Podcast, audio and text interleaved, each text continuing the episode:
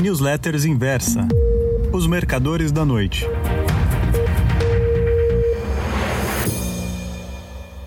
Oi, meus caros amigos e amigas. O título da newsletters Os Mercadores da Noite de hoje é Filme de Terror. Até poucos dias atrás, os analistas de mercado previam dois cenários para o novo nível de taxa Selic a ser definido na próxima reunião do Copom, Comitê de Política Monetária, a ser realizada nos dias 16 e 17 deste mês. Corte de 50 pontos, de 3% ao ano para 2,50%. Corte de 75 pontos para 2,25%. Esses são os dois cenários. Havia um consenso. Esta seria a última redução de 2020. Anteontem, quinta-feira, o JP Morgan surgiu com uma novidade. Segundo a instituição, o Banco Central do Brasil fará um corte adicional de 0,5% na reunião de agosto, com as taxas Selic terminando o ano em 1,75%. Segundo o Boletim Focus de segunda-feira passada, 1 de junho, a inflação brasileira de 2020 será de 1,55%.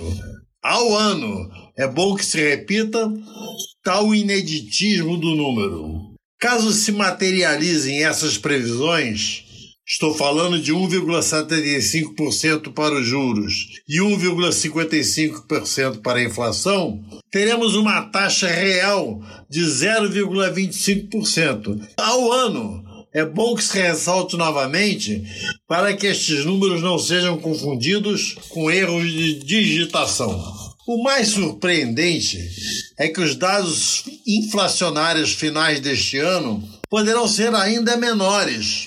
Segundo a FIP, Fundação Instituto de Pesquisas Econômicas, só para citar um exemplo, a cidade de São Paulo registrou deflação de 0,24% no mês de maio. No primeiro Boletim Foco de 2020, divulgado em 6 de janeiro, quando a Covid-19 ainda era um segredo guardado a sete chaves na cidade de Wuhan, província de Hubei, na China, os agentes econômicos brasileiros previam, no final do ano, uma taxa Selic de 4,50%, num quadro inflacionário de 3,60%. Para pessoas jurássicas como eu, esses números são quase utópicos. Pudera. Durante anos, nós, profissionais de mercados, tínhamos como objetivo principal bater a inflação. Em março de 1990, por exemplo, ela chegou a 82,39% ao mês, bem entendido. Naqueles tempos, eu publicava uma newsletter intitulada Relatório FNJ. Só a título de exemplo, vejam dois parágrafos em sequência que escrevi no relatório de agosto de 1989. Abre parênteses. Note-se que, naquela época, a gente raciocinava em termos mensais ao falar sobre inflação. Fecha parênteses. Os números anualizados fundiam a cuca dos operadores. Além disso, tudo que o Banco Central e o Ministério da Fazenda publicavam era com a intenção de mascarar os dados. Eis o texto que eu escrevi. Abre aspas. Perspectivas para o mês de setembro de 1989.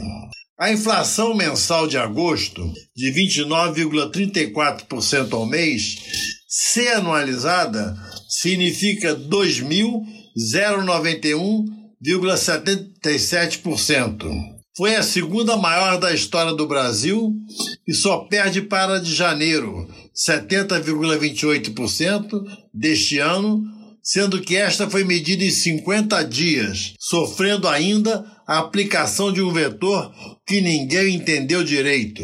Para setembro, o mercado está estimando uma inflação de 33%. Para que o governo mantenha uma rentabilidade no over igual a de agosto, 43,60% anualizados e considerando-se os 20 dias úteis do mês, é preciso que a taxa do over fique em média em 47,67%. Fecha parênteses. Foi isso que eu escrevi naquela época. Voltando à nossa crônica.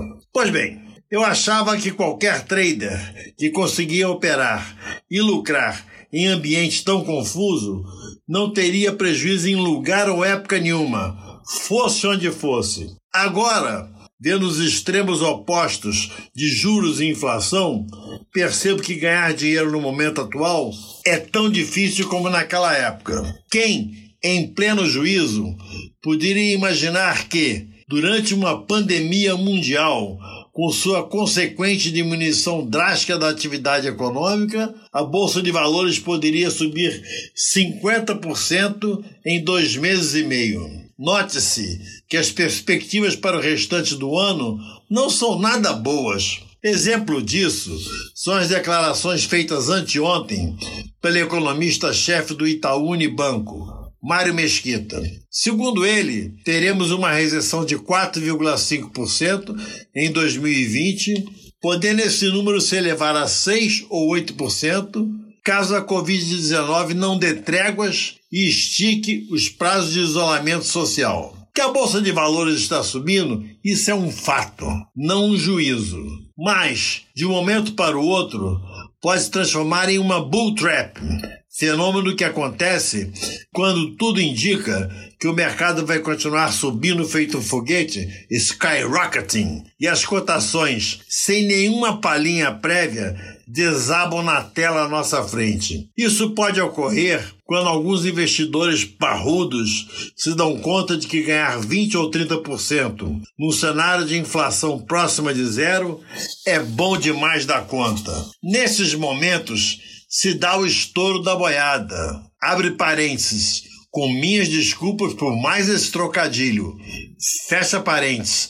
Cada qual querendo realizar seus lucros antes dos outros. Já vi esse filme de terror quando a inflação era de 1,5% ao dia, como aconteceu na primeira quinzena de março de 1990, e tenho medo de vê-lo de novo, com 1,5% ao ano, exatamente três décadas depois. Muito obrigado.